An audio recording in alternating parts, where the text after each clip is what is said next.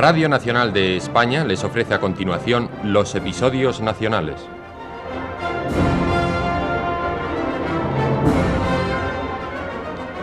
De Benito Pérez Galdós, en adaptación de Carlos Muñiz.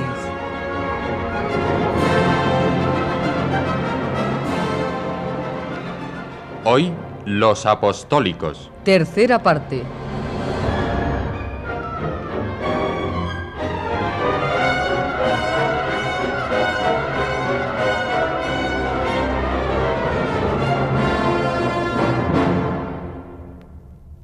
Don Benigno Cordero preparaba con gran ilusión su viaje a los cigarrales toledanos, en compañía de sus hijos mayores, Primitivo y Segundo, que habían terminado el curso y comenzaban sus vacaciones estivales. En Toledo se reunirían con Soledad, que se reponía rápidamente, y el resto de la familia. El padre Alelí también se disponía a pasar el verano con ellos. Lo único que le faltaba a Cordero para sentirse completamente feliz era resolver cierto problema del corazón. Para vencer una de las dificultades más graves, la del planteamiento, se decidió a escribir a Sole una larga carta desde Madrid, que ella recibió oportunamente en tierras toledanas y cuyo texto decía: Esto que siento no es una pasión de mozalbete, que sería impropia de mi edad. Es un afecto que empezó siendo compasión y poco a poco se fue volviendo un tanto egoísta, robusteciéndose luego con admiración de sus cualidades, considerando el beneficio de asociar a mi vida una vida tan útil por todos conceptos y que me traería una inestimable carga de riquezas morales y méritos positivos. Usted dirá que siente agradecimiento por mí, y yo replico que mayor debe ser el mío, porque usted se ha pasado la juventud toda cuidando enfermos. Primero su padre, luego doña Fermina Monsalud, después Sarmiento y por último mi difunta Robustiana. Usted ha criado a mis hijos, ordenado mi casa, me ha hecho, en fin, agradable, fácil y metódica la vida, despertando en mí un sentimiento puro, en el cual se mezclan el amor y el respeto, la consideración y la ternura, el deseo, en fin, de ser dichoso y el más vivo aún de hacerla usted feliz, rica y considerada. No me conteste todavía, Soledad. Medite mi proposición y cuando vaya dentro de ocho o diez días me responderá verbalmente y con una sola palabra. Aunque mi proposición mereciera una negativa, siempre sería usted para mí lo mismo que ahora es, y siempre sería yo para usted el mismo leal, admirador y ferviente amigo, Benigno Cordero.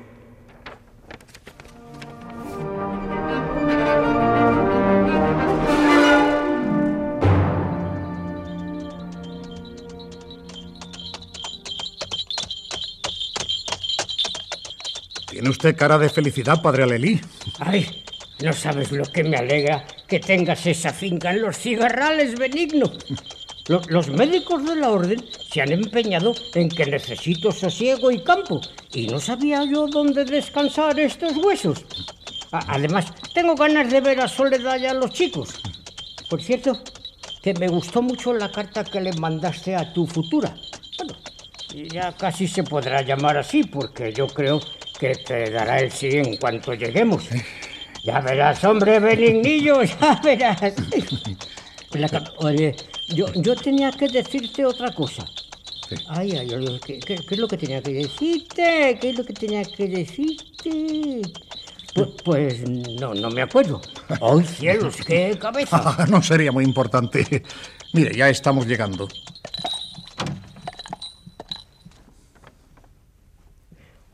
¡Uy, esto es precioso! ¡Qué admirable! ¡Qué encantadora manera de responder a mi proposición! ¿Ha visto usted, padre Alelí? Me contesta con hechos, no con palabras. La huerta está mucho mejor que antes. Los cuadros están sembrados de hortalizas, las gallinas eh, recogidas y acomodadas en un sitio apropiado, la cerca limpia y podada, reverdecida y echando verdadera espuma de tiernos renuevos, como si en sus venas hirviera la savia. Las callejuelas y paseos admirablemente enarenados, como para recibir con agradecimiento la blanda pisada del amo. Ay, lo- los árboles tienen ya muy crecidos, qué barbaridad. Tan verdes y lozanos que, que da gusto mirarlos. Se, se ve que han sido limpiados de todo el ramaje viejo y seco. Sí, parece mentira que Soledad haya hecho tantas maravillas con el poco dinero que le dejé. Oye, mírala, allí viene. Jesús, si ya están aquí los viajeros. Oh, qué bien le ha sentado el campo. Eh, tiene usted muy buen aspecto. Aquí sale la alegría de vivir a la cara. Esto es tan hermoso. ¿Cómo están los pequeños? La mar de contentos. Se pasan todo el santo día comiendo al aire libre. Oh, mire, allí vienen.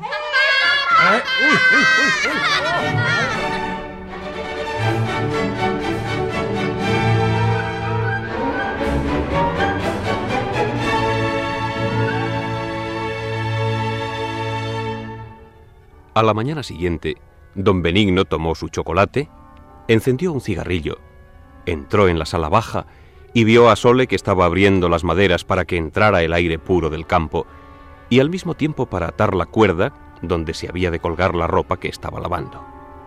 El otro extremo de la cuerda debía atarse en el moral grande que había en medio de la huerta. Muy temprano empieza a trabajar la hormiguita. ¿Esta cuerda se ata así? más fuerte. ¿Así? no tanto. Un poco más flojo. ¿Así? sí, ahora está bien. Buenos días, tengan ustedes. Ah, ¿Es usted el maestro de obras que mandé venir de Toledo? El mismo soy. Ya me dirán ustedes qué me quieren. Miren, maestro, es preciso emprender ciertas reformas de la casa inmediatamente. Hay que derribar dos tabiques y construir una galería exterior sobre la huerta.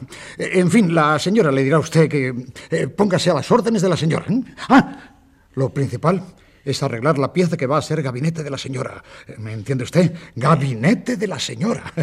¿Cuánto tardará en terminar las obras? Pero, señor, si aún no he empezado, habrá que ver despacio de lo que se trata. Eh, ¿Tardará mucho en comenzar el trabajo? Ya. En cuanto tenga órdenes concretas, me pondré manos a la obra. Está bien, está bien. Eh, eh, Soledad, acompaña a este hombre y explícale lo que hay que hacer.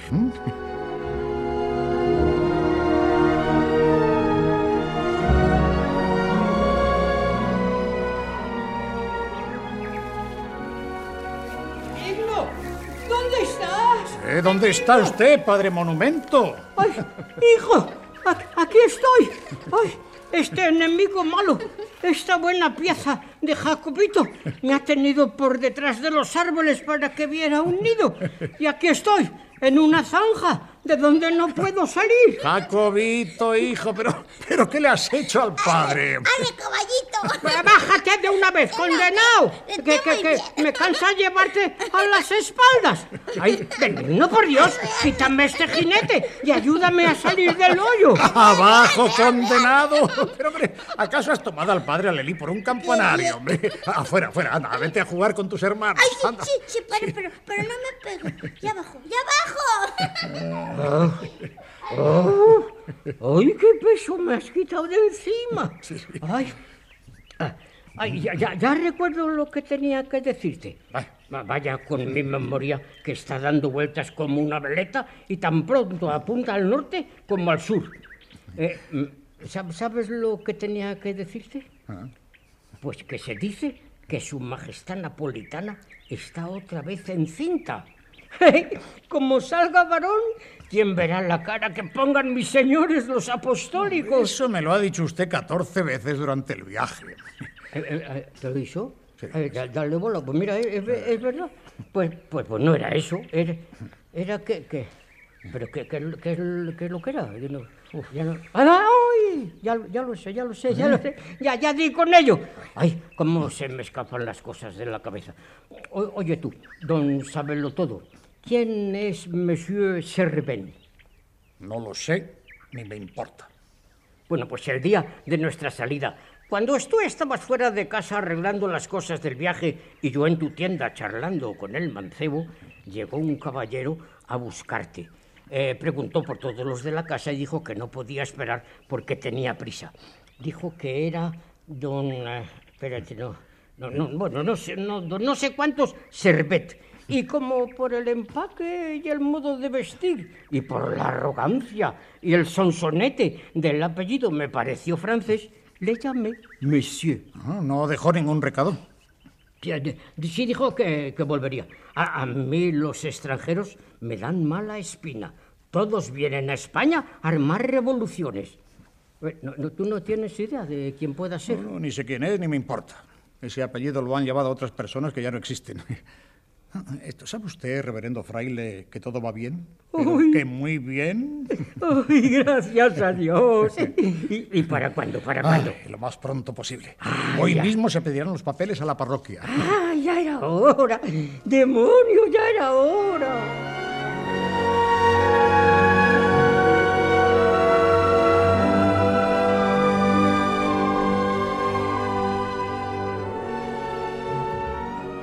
Deseoso de que su dicha fuera realidad, don Benigno arregló sus papeles y pidió los de Sole, que estaban en un pueblo del reino de León. Los días pasaban y solo una contrariedad agitaba el ánimo de Cordero, poniéndole de mal humor. Los papeles de Soledad no llegaban. En los libros parroquiales de la Bañeza había al parecer algún embrollo o quizás algo de ineptitud o mala fe en la persona comisionada para arreglar el asunto. Llegó el mes de agosto y los dichosos papeles no aparecían. A mediados de mes, la impaciencia de Cordero era muy grande, y recordando que tenía en Madrid un amigo que era el mejor agente de negocios eclesiásticos de toda España, le escribió una larga carta encomendándole el asunto. En el sobrescrito puso Señor Don Felicísimo Carnicero, calle del Duque de Alba, en Madrid. Permítame usted que lea esta carta que me ha llegado, amigo Salvador. Eh,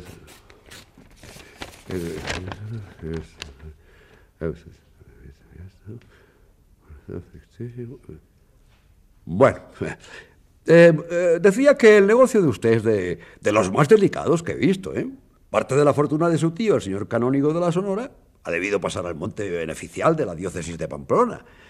Eh, lo que está en la escribanía de la Puebla de Arganzón puede ser recogido por usted si tiene valimiento y activa el asunto. ¿Por qué no se presentó a recoger esa herencia cuando tuvo noticia del depósito? Por aquellos días estaba emigrado y perseguido por las leyes. No saben qué líos me he visto metido, don Felicísimo. Eso no es una razón. Hoy también está usted metido en un buen lío, amigo Monsalud.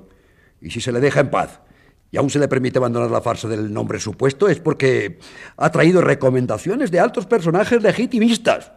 Eh, eh, mire, yo, puesto en su lugar, me decidiría a perder la mitad de la herencia del señor canónigo de la Sonora con tal de, de sacar libre la otra mitad. Y, y confiaría mi pleito a un agente hábil y astuto que supiera mover los trastos y sacar adelante el negocio con toda prontitud. Ya lo he pensado.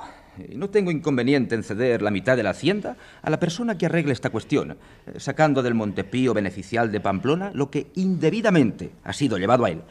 Eh, ¿Quiere usted que hagamos el convenio ahora mismo? Eh, no, no sé. La mitad y asunto concluido. ¿Le parece bien? Hagamos el contrato hoy mismo y fijemos seis meses para el despacho del negocio. Si a los seis meses está resuelto, la mitad para mí y la mitad para usted. Eh, usted no tiene en cuenta la dificultad del pleito. Yo, yo, yo soy ya muy viejo, ya hace mucho tiempo que no me ocupo de un asunto así. No, no, no, no, no sé si seré capaz. La mitad. ¿Quiere usted sí o no? Por ser usted recomendado del señor don Alejandro Aguado, marqués de las Marismas, acepto y, y tomo a mi cargo su negocio. La mitad. Seis meses. De acuerdo. Bueno, hagamos hoy mismo la escritura. Eh, y dígame, ¿todavía anda metido en política, Monsalud? Eh, he perdido todas las ilusiones. He vivido mucho tiempo en España, eh, en medio de las tempestades de los partidos victoriosos, y, y, mucho tiempo también en el extranjero, en medio del despecho de los españoles vencidos y desterrados. Mm. La experiencia me ha hecho ver que, que, son igualmente estériles los gobiernos que persiguen defendiéndose y los bandos que atacan conspirando. Yo he conspirado también algunas veces, y en aquellos trabajos oscuros he visto muchas ambiciones locas, apetitos y rencores que no se diferenciaban de los del despotismo más que en el nombre. La realidad me ha ido desencantando poco a poco, llenándome de hastío, del cual nace mi aborrecimiento de la política y, y, el propósito firme de escapar de ella en lo que me quede de vida. Bien, bien. De pensar así, a ser apostólico solo hay un paso. Ah, le veo a usted en el buen camino. Yo apostólico. no espere tal cosa, don Felicísimo. Para que eso suceda, será preciso que Dios varíe mi natural ser y, y arranque de mí la memoria. Esta forma nueva del despotismo será más brutal que cuantos despotismos se han conocido, porque sobre todos sus inconvenientes va a tener el ser populachero. ¿Populachero, dice? Sí, sí. No es el absolutismo de Felipe II o de Luis XIV, grande, aristocrático, batallador, que disculpa sus atrocidades con grandes empresas y conquistas de mundos. No, no. Va a ser un sistema de mojigatería y desconfianza, adicionado con todas las corruptelas de las camarillas que, que vienen funcionando desde los tiempos de Godoy. ¿Qué dice? Se alimentará del suelo por dos grandes raíces. Una que estará en las sacristías, claustros y locutorios de monjas, y otra que se fijará en las tabernas donde se reúnen los voluntarios realistas. Va a ser una tiranía ramplona, que si es sufrida por nuestro país, lo que dudo mucho, pondrá este en un lugar que no envidiará seguramente ninguna región del África. No, según eso es usted liberal. Lo soy, sí, señor. Soy liberal en idea, y deploro que el país entero no lo sea. Si no estuvieran tan arraigadas aquí las rutinas, la ignorancia y sobre todo la docilidad para dejarse gobernar, otro gallo nos cantara. El absolutismo sería imposible y no habría apostólicos más que en el Congo o en la Autentocia. Por desgracia, nuestro país no es liberal, ni, ni sabe lo que es libertad. No se tiene idea de lo que es el respeto mutuo, ni se comprende que para establecer la libertad fecunda es preciso que los pueblos se acostumbren a dos esclavitudes, la de las leyes y la del trabajo. Me parece que usted no es liberal al modo de acá. Claro que no, porque aquí cada español, al pedir libertad, reclama la suya, importándole poco la del prójimo. Soy liberal a mi modo, según mi idea. Y creo que estos principios, aprendidos donde no son solo principios, sino hechos, prevalecerán en todo el mundo y conquistarán todas las tierras, incluso España. Pero cuando me detengo a calcular el tiempo que tardaremos en ser conquistados, me, me confundo, me mareo, porque cien años me parecen pocos para tan grande obra. No, pero usted cree de veras en la libertad. ¿eh? Eso es una utopía. No, señor. Creo en la libertad porque he visto sus frutos en otras partes. Aquí he visto hombres que han predicado con elocuencia las ideas liberales y han sido en todos sus actos déspotas insufribles. Mientras no se modifiquen los sentimientos, mientras la envidia, que aquí es como una segunda naturaleza, mm. no ceda su puesto al respeto mutuo, no habrá libertades. No, no, no las habrá mientras no concluya lo que se llama sobriedad española, que es la holgazanería del cuerpo y del espíritu, alimentada por la rutina. Porque el anhelo de someter al prójimo, la ambición de sueldo y destinos para tener a alguien sobre quien machacar, no son más que las distintas caras que toma el absolutismo. según eso, usted considera a nuestro país inepto para las libertades. Por consiguiente, como no puede haber más que dos clases de gobierno, y el liberal es imposible, tenemos que aceptar el absoluto. Luego, ¿me está dando la razón? No se la daré jamás. Una ley ineludible arrastrará fatalmente a España por el camino que ha tomado la civilización. Como ha sido en otras épocas, conquista privilegios, conventos, fueros, obediencia ciega. España ha marchado con ella en lugar eminente. Hoy, la civilización, tan constante en la mudanza de sus medios, es y será cada vez más trabajo, industria, investigación, igualdad, derechos. No hay más remedio que seguir adelante con ella, bien a la cabeza, bien a la cola. Sí. Hemos de pasar por un siglo de tentativas, ensayos, dolores y convulsiones terribles. ¿Un siglo? Largo me lo fiáis. Quizá más de un siglo. Y esta es la causa de mi tristeza. Me encuentro en la mitad de mi vida. He trabajado mucho por la idea salvadora, pero ya, ya me siento fatigado y me encuentro sin fuerzas para esta labor inmensa que, que será cada día más dura. Otros, otros vendrán que arrimen el hombro a tan terrible carga. Yo, yo no puedo más. Lo que siento es que no veré llegar el hermoso día en que la sana libertad impere en España. ¿Quiere decir que se siente acabado? Hasta hoy no he vivido para mí un solo día. Es hora de ser un poco egoísta. Necesito ser feliz, tener una familia, vivir de los afectos puros, humildes, domésticos. Mi enhorabuena, Salvador. Eh, vengo de ver a su excelencia, que ya ha leído las cartas que trajiste del señor don Alejandro Aguado, y de su parte te aseguro que puedes vivir aquí tan libremente como en el mismo París o, o Londres. Es más, eh, considerando que el marqués de las marismas garantiza bajo su palabra de oro que vienes exclusivamente con la misión de comprarle cuadros para su rica galería, y además asuntos familiares, se ha dado cuenta a Su Majestad de todo lo actuado y ha dispuesto que no se te moleste lo más mínimo. Y ahora... Ahora te ruego que dejes ese falso nombre de don Jaime Servet y vengas a mi casa como Salvador Monsalud, donde encontrarás personas que más desean verte que escribirte. Confío sin vacilar en la libertad que se me ofrece y recobro mi nombre. Desde ahora vuelvo a ser el Salvador Monsalud de siempre.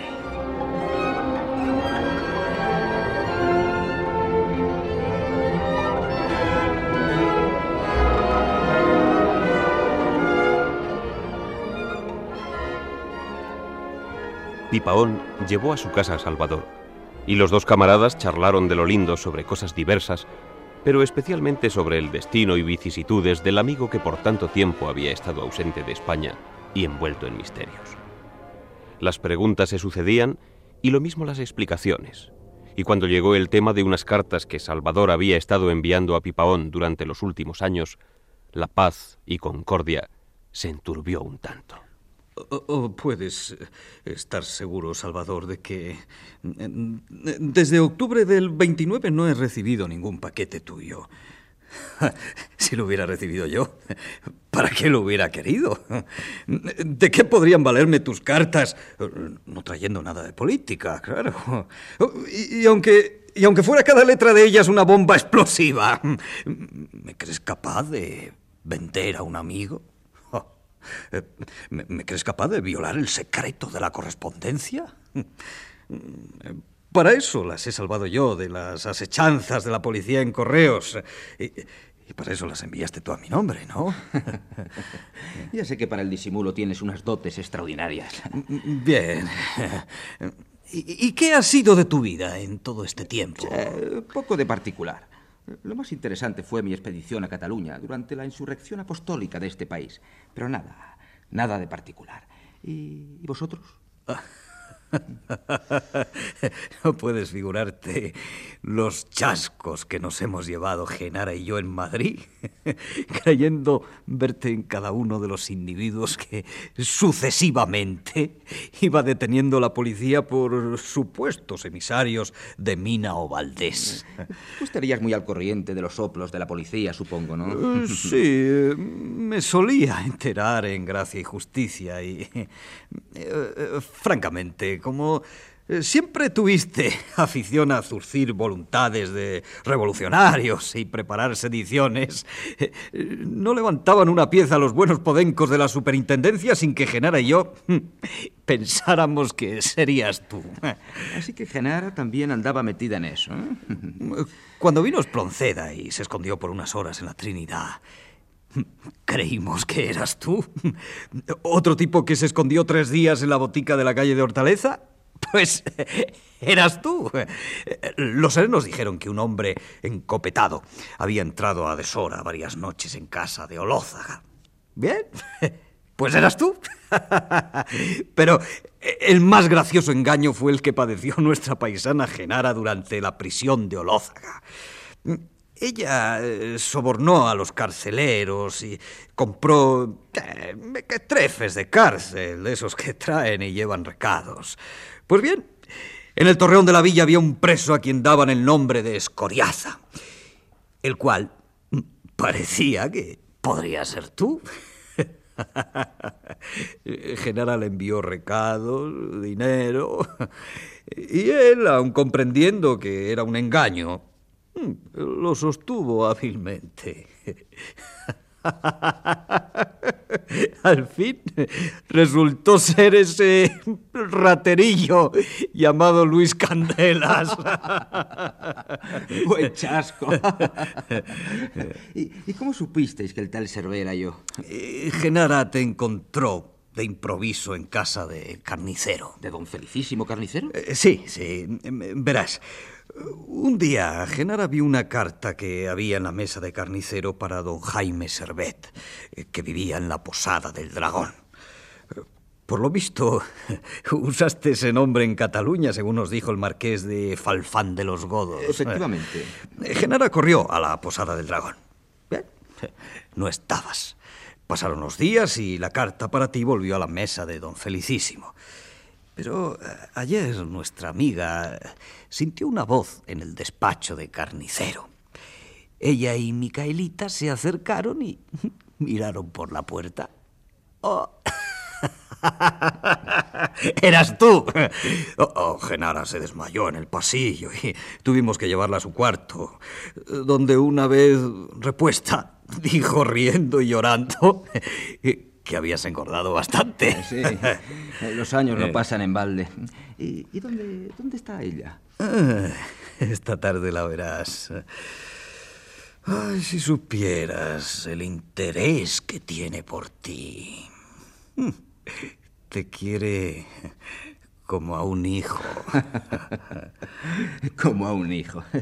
¿Y qué le he hecho yo a esa señora para merecerlo? Ah, Tú sabrás. Eh, Bien, ¿y qué ha sido de ti durante todo este tiempo? Después de lo de Cataluña, volví a Francia y seguí ayudando a Mina en sus planes. Pero a raíz de la intentona del año 30, cesé mis trabajos, renunciando para siempre a la política. Eh, Desde entonces me apliqué a buscar los medios de volver libremente a España, donde me llamaban afectos nobles y una herencia por recoger. Ah, y, y entonces conociste a don Alejandro Aguado. Sí, y me empleo en diferentes comisiones en Bélgica e Inglaterra. Serví con celo y habilidad al banquero, y este se encargó de abrirme las puertas de España. Últimamente me pidió que reuniera cuadros para su afanada colección y, y para hacerme posible la residencia en España me dio alguna carta de recomendación. Eh, Como prestamista del Tesoro Español, tiene Aguado en su mano la fortuna pública y, y gran parte de la privada de este país. Eh, Las relaciones del marqués de las marismas son muy sólidas. Y su firma es como el Evangelio. Y, y si traías cartas suyas... pues- Sí, las traje para Calomar, de Varela, Ballesteros y la reina Cristina. Y llevaste la carta a la reina Cristina. La entregué el primer día y fue, como puede suponer, eficacísima. Eh, Todo lo demás fue muy sencillo. Me parece que ya está ahí. Hola, Salvador. ¿Cómo estás, Genara? Bien, aunque preocupada por ti. Sabíamos que estabas en España y me pareció una locura que no te hubieras puesto bajo nuestra protección. Precisamente le estaba diciendo a Pipaón que, que cuento con la protección de la reina Cristina. La protección de la reina te servirá mientras haya tal reina. Pero, hijo, aquí no hay nada seguro. Estamos sobre un abismo. Al rey le repiten ya con más frecuencia los ataques de gota. Y el mejor día nos quedamos sin él. Me imagino lo que pasará en la botella de cerveza el día que le falte el corcho. Pues sí. Muerto el rey, adiós reina y roque. Se va a armar aquí una marimorena de todos los demonios. El bando apostólico se adueñará del reino y nos hará gustar las delicias del gobierno despótico hasta el límite. Desde que el rey cojea del pie izquierdo, ya me tienes haciendo las maletas. Prepárate tú también. Y no te fíes de la protección de Cristina. Por nada del mundo volvería a la inmigración. Aparte de que nada de temer, puesto que me he apartado de la política. No, nadie me molestará. ¿Sabes que hoy me han regalado una cesta de albaricoques? ¿De veras? A mí lo que me gustan son las uvas. No hay nada como los albaricoques de Toledo. Por cierto que son de allí los que me han traído. ¿No conocías tú a don Benigno Cordero? Sí, y al regresar fui a verle a la tienda, pero no estaba. Me dijeron que se había ido a los cigarrales. ¿Sabes tú cómo está toda la familia? Bien, bien. Son las seis y Micaelita me espera para ir al Prado. Espero volver a verte pronto. Pues no sé. Eh, Ahora estoy preparando un viaje a Toledo precisamente. Tengo que resolver allí unos asuntos. Que lo resuelvas bien. Hasta la vista.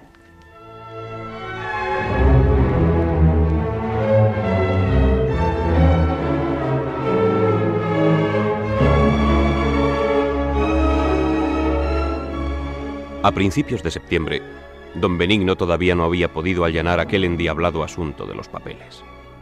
Cordero, que ya iba perdiendo la paciencia, determinó hacer un viaje a Madrid para ver al señor carnicero que le llevaba los trámites matrimoniales. Dos días después de su partida, estaba solita en una de las piezas altas, ocupada por más señas en pegar botones a una camisa de su futuro esposo, cuando recibió aviso de que un recién llegado quería hablar con ella. Comprendiendo al punto quién era, se quedó como una estatua.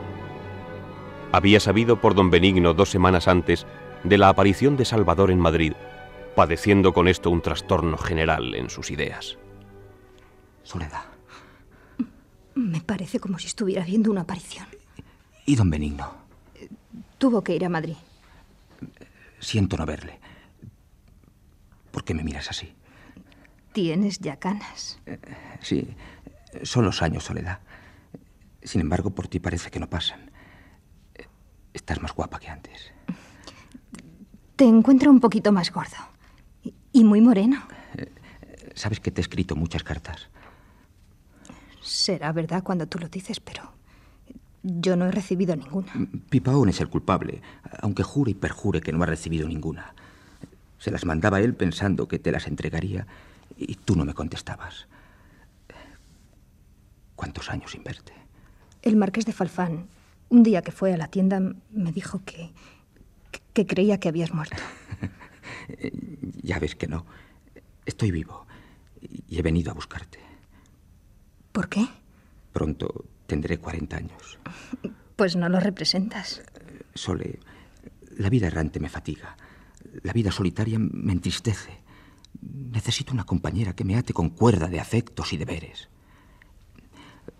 Hace un año, hallándome en París, te, te escribí manifestándote lo que pensaba al respecto. ¿A mí? A ti sí. Ya sé que no la recibiste. Sería preciso desollar vivo a Pipaón. En mi carta te consultaba, te, te, pedía consejo. En aquel tiempo yo te veía de un modo nuevo y, y no iba mi pensamiento a ninguna parte sin tropezar contigo.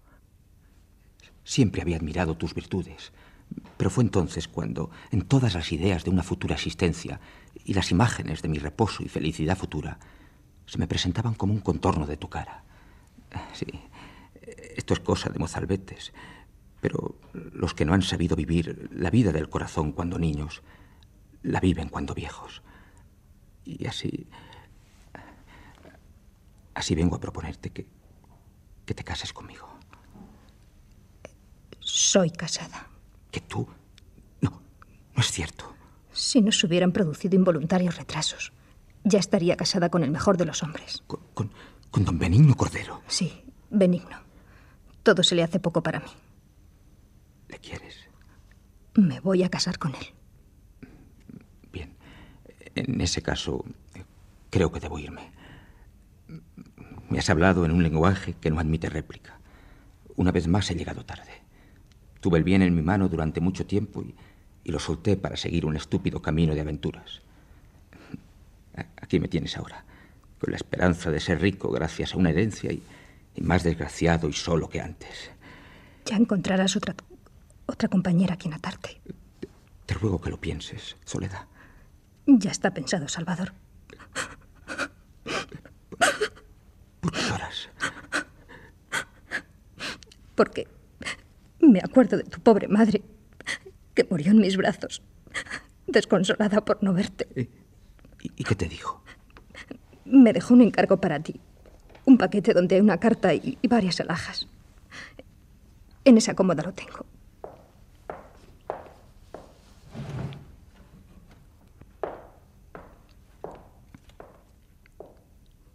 Este paquete es.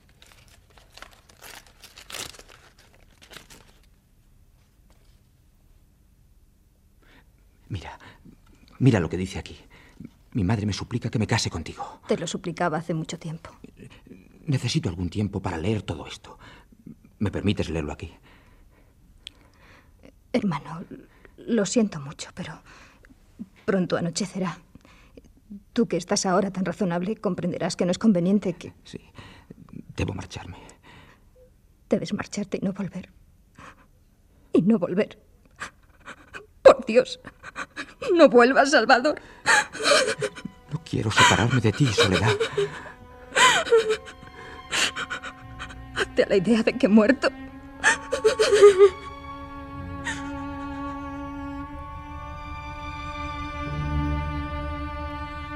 Se apretaron las manos. Sole miraba fijamente al suelo, y en la despedida no pasó nada. Absolutamente nada.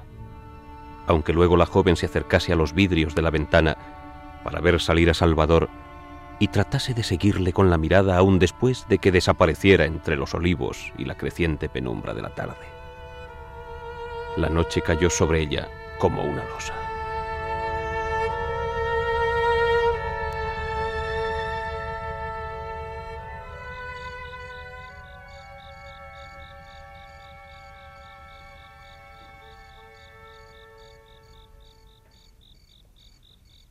Eh, ma ma maldito sea el Tajo y sus riberas. ¿Usted por aquí a estas horas, Soledad? La noche está buena y fresquita. Ay, ¿querrá usted creer que esta tarde tampoco ha picado ni un barbo? Nada. Pasan por los anzuelos, me miran y se ríen. Estos animalitos de Dios han aprendido mucho desde mis tiempos de pescador y ya no se dejan engañar. Oiga, ¿no, no, no son estas pisadas de un caballo? Por, por- por aquí ha pasado un jinete. Eh, ¿Ha, ha enviado Benigno algún propio con buenas noticias? No, no han venido buenas noticias. Hace días que la encuentro preocupada solita. Ah, nada, mujer, nada. Ya vendrán esos papeles.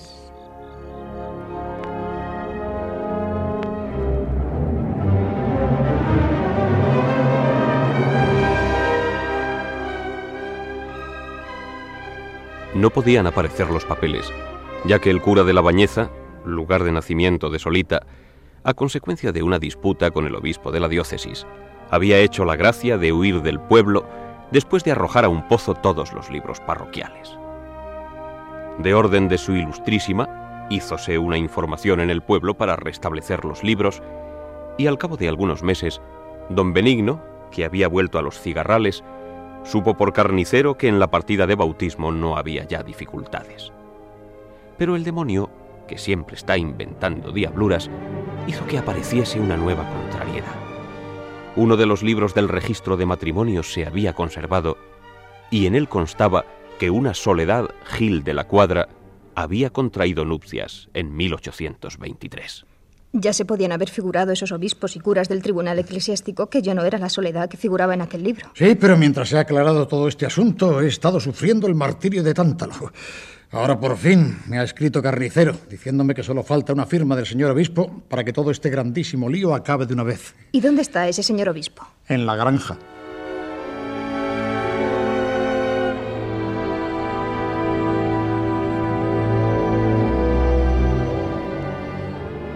En la casa de don Felicísimo hallamos una grandísima novedad, y es que al cabo de no pocas dudas y vacilaciones, el insigne Pipaón se decidió a manifestar a Micaelita su propósito de tomarla por esposa, considerando que si buenos desperfectos tenía, con buenas talegas iban disimulados.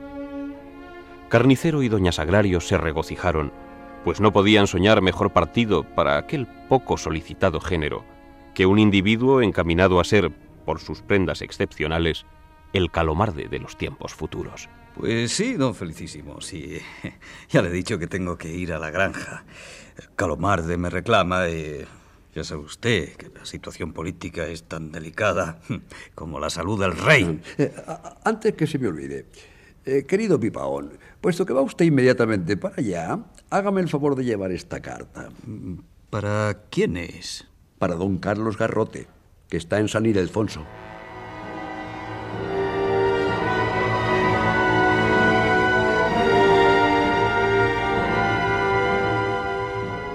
En los primeros días del mes de septiembre de 1832, don Benigno Cordero llegaba a la posada del segoviano, en la granja. Perdone por Dios, hermano, pero no puedo darle cuarto ni comida. Que está la posada llena de gente principal desde el sótano a los desvanes. Hombre, deme usted un cuchitril cualquiera. No estaré sino el tiempo necesario para conseguir que su ilustrísima, el obispo Abarca, eche una firma en cierto documento. El señor Abarca, buena persona, es muy amigo mío. Pero eh, no puedo alojarle a usted, como no sea en la cuadra. Ay, pues ¿qué se le va a hacer? Pero si está aquí don Benigno Cordero. ¿Cómo estás, hombre de Dios? Hombre, pipaón, llegas en buen momento. No he podido conseguir cuarto en esta posada y solo hay sitio en la cuadra. Ah, pues no consentiré que un amigo mío se albergue entre cuadrúpedos, teniendo yo como tengo en la casa de pajes dos hermosas y holgadas estancias. Vamos allá ahora mismo. Ay, parece como si hubieras caído del cielo.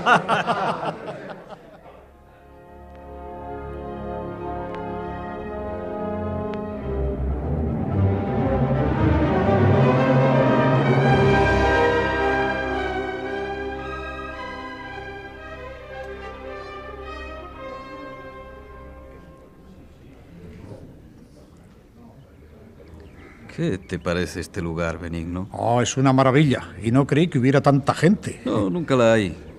Pero como ahora toda la corte teme por la vida del rey. ¿Tan grave está? Tan grave. Y como muera, esto va a ser el diluvio. ¿Y Genara? Tenía entendido que estaba aquí. Sí, pero se ha ido a Cuella. Eh, No me lo explico. La opinión pública siempre está haciendo correr rumores eh, poco favorables acerca de la conducta de Genara. Pero lo cierto es que cada día es más obsequiada y enaltecida. Y parece que dice la gente. Sí, que el rey se muere. Que no pasará de hoy.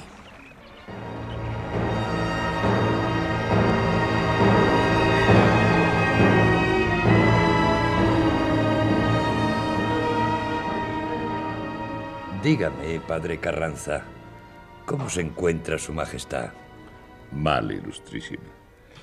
Se ha fijado la gota en el pecho. ¿Hay esperanzas? Ninguna.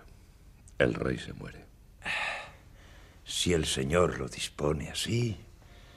Diga usted a sus altezas que ha llegado el obispo Abarca, a quien su majestad ha llamado para pedir consejo en estas críticas horas.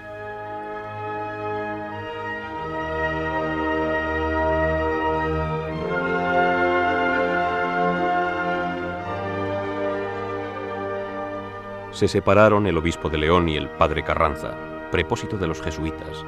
Hombre listo si los hay. Poco después el jesuita se reunía con la infanta doña Francisca y la princesa de Beira. Los tres pasaron sin demora a la pieza inmediata, donde estaba el infante don Carlos.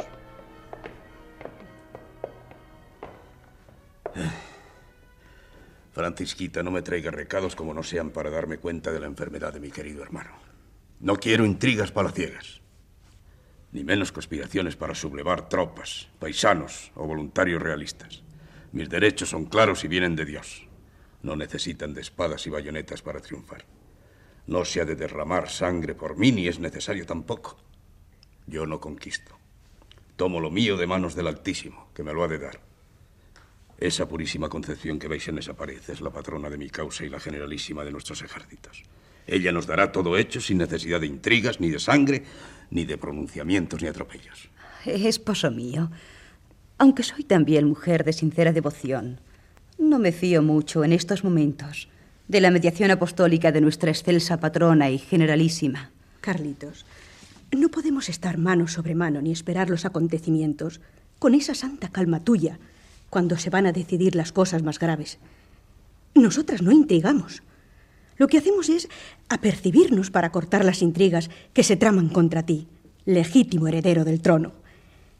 Estamos a la mira de la conspiración asquerosa de los liberales, que ahora se llaman cristinos, para burlar tus derechos emanados de Dios y alterar la ley sagrada de la sucesión de la corona. En este momento, Cristina, por encargo del rey, ha llamado al consejo al ministro Calomarde, al obispo de León y al conde de la Alcudia.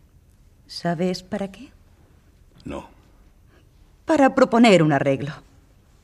Cristina apelará a todos los medios para embrollar las cosas y ganar tiempo hasta que se desencadenen las furias de la revolución, que es su esperanza, claro. Un arreglo. Entre los derechos legítimos, sagrados y la usurpación ilegal no puede haber arreglo posible. Basta de cuestiones políticas. ¿Sigue Fernando más aliviado del paroxismo de esta tarde? Hasta ahora no hay síntomas de que se repita. Pero puede suceder de un momento a otro. Pobre Fernando.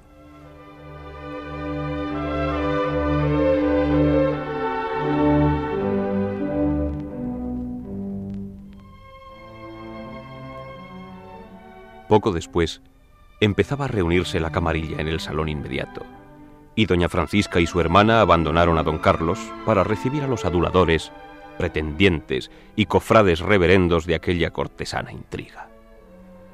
En poco tiempo llenóse la cámara de personajes diversos. El conde de Negri, el padre Carranza, el embajador de Nápoles y don Juan de Pipaón, que según todas las apariencias representaba en el seno de la comunidad apostólica a Calomarde. Luego aparecieron el obispo de León y el conde de la Alcudia, y entonces la cámara fue un hervidero de preguntas y comentarios.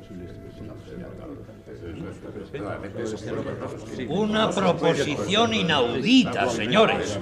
Veremos lo que opina el señor infante. Así es nada. Quieren que durante la enfermedad del rey se encargue del gobierno doña Cristina y que el serenísimo señor Infante sea su consejero.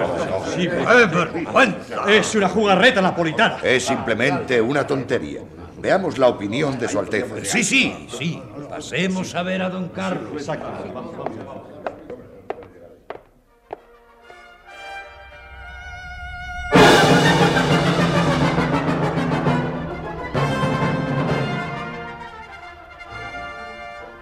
Señor, os traemos noticias. Bien, hablad. Proponen una regencia compuesta de Cristina y don Carlos, con tal de que éste empeñe su palabra de no atentar a los derechos de la princesa Isabel. Los derechos de Isabelita. ¿Y bien? ¿Qué opina Su Alteza de la proposición? No soy ambicioso ni conquistador. Me considero como un cruzado en la tierra santa de mis derechos. Dios está profundamente interesado en este negocio. Y mi confesor bien me ha aconsejado la imposibilidad de ser modesto y la urgente precisión de ceñirme la corona. Si por mí fuera, abandonaría esta ardua empresa. Pero la infeliz España no puede ser abandonada. Me considero como un instrumento de Dios. Y ahora solo me resta añadir que desapruebo totalmente que se apele a las armas y todas las conspiraciones fraguadas en mi nombre. Podéis retiraros. Enteradme de vez en cuando del estado de salud del rey.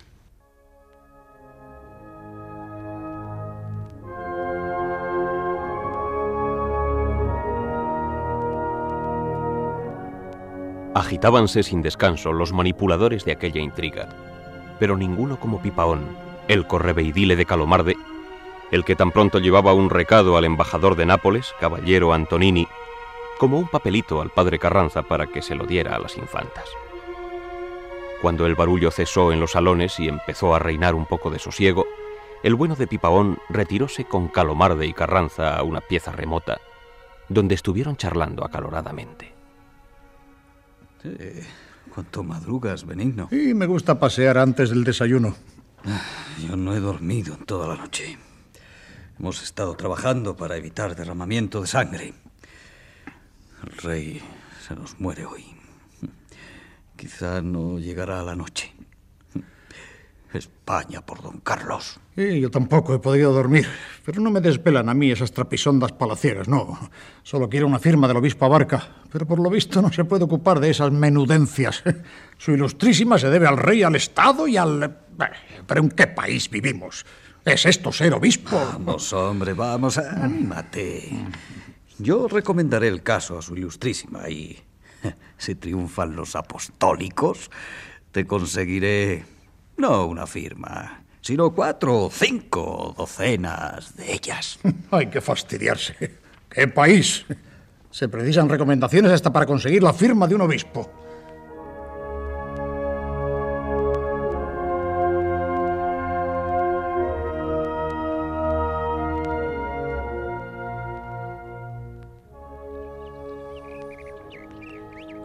¿Usted por aquí, don Benigno? Eh, me alegro de verle, Salvador. Aunque nos vimos ayer un momento, me alegro de tener a alguien con quien poder hablar en esta desolada corte, tan llena de interés, al parecer para todos, menos para mí. Yo podría decir otro tanto, amigo. Como amigos que somos desde las trapisondas de la Milicia Nacional del año 22, también me alegro de hablar con una persona como usted. ¿Y qué? ¿Cuándo es la boda? Eh, precisamente estoy aquí hace seis días esperando conseguir una firma. Nada más que una firma en un documento corriente. De ello depende mi boda con Soledad. Excelente muchacha, ya lo sabe usted. Yo también estoy aquí por una firma, un asunto de vales reales. Estoy aburrido y desesperado. ¿Y qué ha sido de usted en estos últimos meses? Ya me dijo Soledad que estuvo a vernos en los cigarrales hace ya un año, precisamente. Me fui a Andalucía, donde encontré abundancia de cuadros y antigüedades. Después fui a Madrid a exigir a Carnicero el cumplimiento de nuestro pacto. Y cuando me vi al fin con la mitad de la herencia de mi difunto tío, me marché a París para rendir cuentas a Guado con quien tengo negocios. Ahora estoy aquí por el asunto de esos vales reales, sin conseguir la firma que necesito. ¡Ah! ¡Qué ministro! Eh, solo se ocupan de intrigar para arrancar al rey un codicilio que dé la corona a don Carlos. Que una nación esté en tales manos. Y según los vientos que corren, lo estará para in eternum. La consigna de esa gente es que el rey se muere hoy. Parece que han sobornado al Altísimo. Hombre, eso tiene gracia. Y ya tratan a don Carlos de majestad. Lo creo, será rey. Vamos progresando. Eh, ¿Piensa usted emigrar? ¿Yo? Si triunfa ese partido brutal, lo sentiré mucho. Porque tengo ideas liberales y... Ya sé que lee usted a Rousseau. Eh, ¿No fue él quien dijo no hay patria donde no hay libertad? No, pero no pienso emigrar. Viviré retirado de estos trapicheos, dejándoles que destrocen a su antojo lo que todavía se llama España. Y con ello se llamará como Dios quiera. Un padre de familia no debe comprometerse en aventuras peligrosas. Usted... Yo no soy padre de familia, ni nada que se le parezca. Soy tan extranjero aquí como en Francia. Mi antigua vocación de revolucionario y conspirador, que estaba amortiguada y como vencida en mí, vuelve a nacer ahora. No, no. No es posible ver esto que se avecina sin hacer nada por impedirlo. De repente me he sentido exaltado y mis antiguas vocaciones renacen con ímpetu irresistible. Le veo a usted en camino de ser un cristino furibundo. Eh, yo no sé por qué camino voy. Solo sé que cuando veo a esa reina joven, eh, hermosa, inocente de todos los crímenes del absolutismo, cuando considero sus virtudes y la piedad con que asiste al rey enfermo, cuando veo los peligros que la cercan, lo- los infames lazos que se le tienden y, y el desdén con que la miran los mismos que hace poco se arrastraban a sus pies, siento arder la sangre en mis venas. En la corona, que, que no han podido quitarle todavía, veo la monarquía templada, que celebra alianzas de amistad con el pueblo. Pero en la corona de hierro que esos clérigos y cortesanos están forjando en el cuarto de don Carlos, veo la monarquía desconfiada, implacable, que no admite más derechos que los suyos. No, no. No habrá España si se consiente que esa turba de fanáticos expulse a la reina Cristina y, a- y arrebate la corona a su hija. Sí, de acuerdo, sí, pero cuidado con lo que habla. ¿eh? Se expone a un disgusto. No nos metamos en lo que no nos importa. ¿Cómo que no nos importa? En estos momentos se está decidiendo si los españoles no merecen otro destino que el de un hato de carneros o si son dignos de llamar nación a la tierra en que viven. Shh, Por todos los santos del cielo. Como el obispo Abarca y el ministro Calomarde lleguen a tener noticia de lo que estamos hablando, no firmarán ni en tres siglos.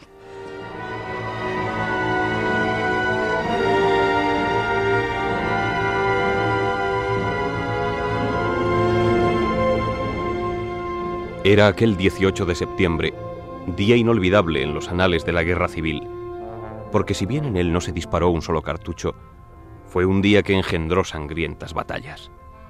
Un día en el cual se puede decir que se cargaron todos los fusiles y cañones. Desde muy temprano reinaba el desasosiego en palacio. Su Majestad seguía muy grave y a cada vaído del monarca la causa apostólica daba un salto en señal de vida y buena salud. Cristina se vistió en aquellos días el hábito de la Virgen del Carmen y con la saya de lana blanca estaba más guapa aún que con manto regio y corona de diamantes. No salía de la real alcoba sino breves momentos, cuando el rey parecía sosegado y ella necesitaba ver a sus hijos o desahogar su pena en su cámara particular. Cuando se entraba en la alcoba real, no se podía ver sin horror el enorme cuerpo del rey en el lecho, hinchado, inmóvil, ungido con emplastos que a pesar de sus virtudes no vencían los dolores.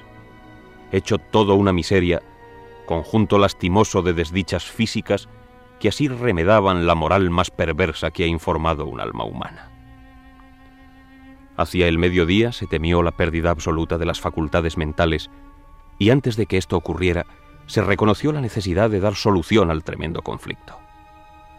Cristina hubiera querido esperar algunas horas más para dar tiempo a que llegara su hermana, la infanta doña Carlota, mujer de brío y resolución para tal caso. Pero el aniquilamiento rápido del enfermo no permitía esperar más. Entraron, pues, en la Real Cámara tres figuras siniestras. Calomarde, el de Alcudia y el obispo de León.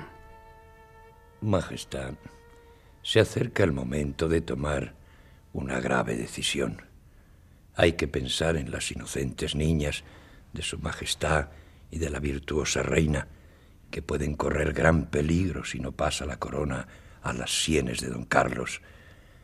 En el reino no hay un solo hombre que no sea partidario de la monarquía eclesiástica representada por el infante. Majestad, me veo en la durísima obligación de no ocultar a mi amado soberano la verdad de lo que ocurre. He tanteado el ejército. Y todo el ejército se pronunciará por don Carlos y, eh, si no se modifica en favor de este la pragmática sanción del 29 de marzo de 1830. Los voluntarios realistas, eh, eh, sin excepción, proclaman ya abiertamente como rey a don Carlos. Y para evitar una lucha inútil y el derramamiento de sangre, conviene a los intereses del reino. ¿En qué forma se ha de hacer?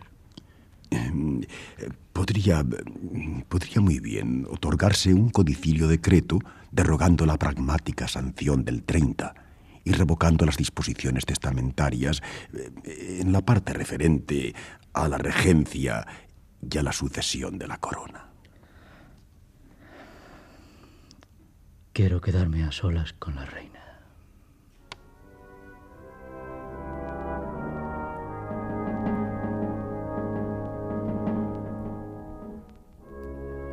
Aquella noche se aletargó más todavía el rey y todos le creyeron muerto.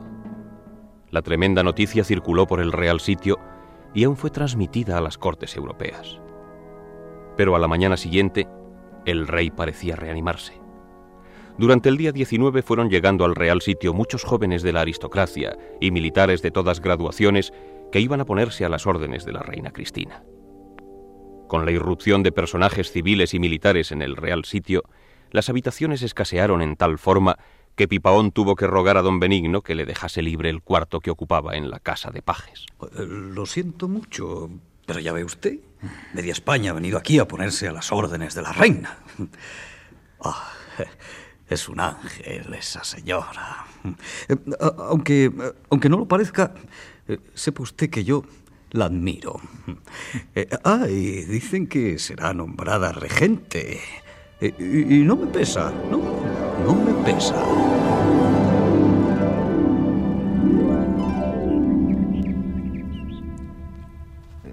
¿Dónde va don Benigno con esa maleta? ¿Consiguió ya la firma? ¿Qué ha? He tenido que desocupar mi alojamiento. Como no se ha muerto el rey, los cristinos parecen haber resucitado y decidido volcarse aquí. Puede venir a mi alojamiento. ¿eh? Es estrecho, pero será suficiente para los dos. Eh, siento mucho tener que molestarle, pero se lo agradezco. Ya me veía durmiendo en la calle o en un banco de los jardines. Y mientras no me firme ese obispo... No hay que pensar ahora en que esos señores firmen. Ninguno de ellos en estos días sabe dónde tiene la mano derecha.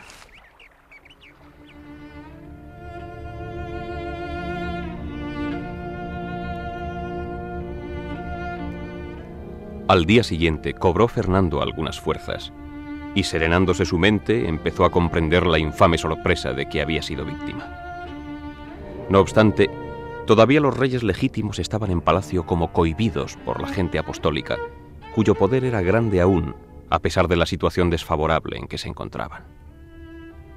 En la madrugada del 22 llegó a San Ildefonso la infanta Carlota, esposa del infante don Francisco y hermana de Cristina, mujer resuelta, varonil, desparpajada, libre y francota de palabra, alta, airosa y algo manolesca de figura, valerosa hasta lo sumo y tan ardiente de genio que trataba despóticamente, cuando el caso lo requería, a las personas ligadas a ella por el parentesco más íntimo.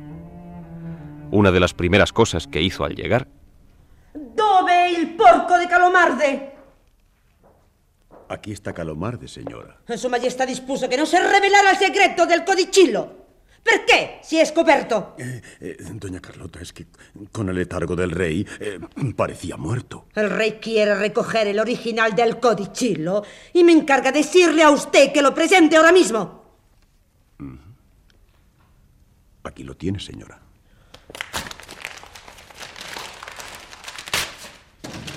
Vea usted lo que paran sus infamias. Usted ha engañado. Usted ha sorprendido a su majestad abusando de su estado moribundo. Usted, al emplear tales medios para esta traición, ha obrado en conformidad con su carácter de siempre, que es la bajeza, la doblez, la hipocresía. Señora, yo... ¡Ay, todavía! ¿Todavía se atreve usted a defenderse e insultarnos con su presencia y con sus palabras? ¡Salga usted inmediatamente!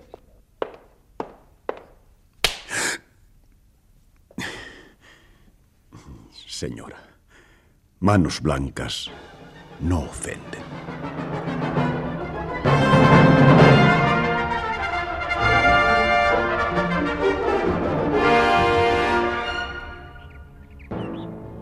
Calomarde acabó para siempre como hombre político. Los apostólicos, cuando se llamaron carlistas, le despreciaron y acabó muriendo en país extranjero. A la misma hora, la muchedumbre, paseando en los amenísimos jardines, comentaba los sucesos de aquellos días. Don Benigno y Salvador paseaban juntos como viejos amigos y ya se habían contado parte de sus secretos. Cordero estaba triste y Salvador se iba exaltando más cada día con la idea política. De pronto vieron que la multitud se agolpaba en un sitio. Cordero y Monsalud se acercaron para ver mejor.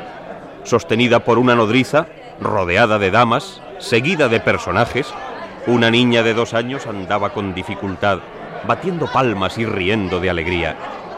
Aquellos eran los primeros pasos de una reina.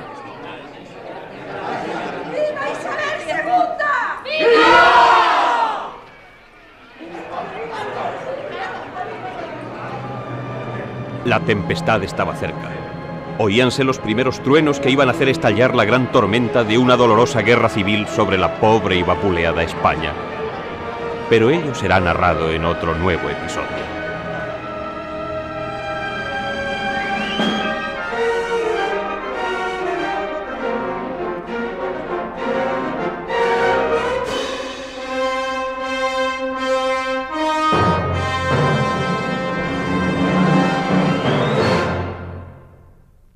Radio Nacional de España acaba de ofrecerles la tercera parte de Los Apostólicos, de los episodios nacionales de Benito Pérez Galdós en adaptación de Carlos Muñiz.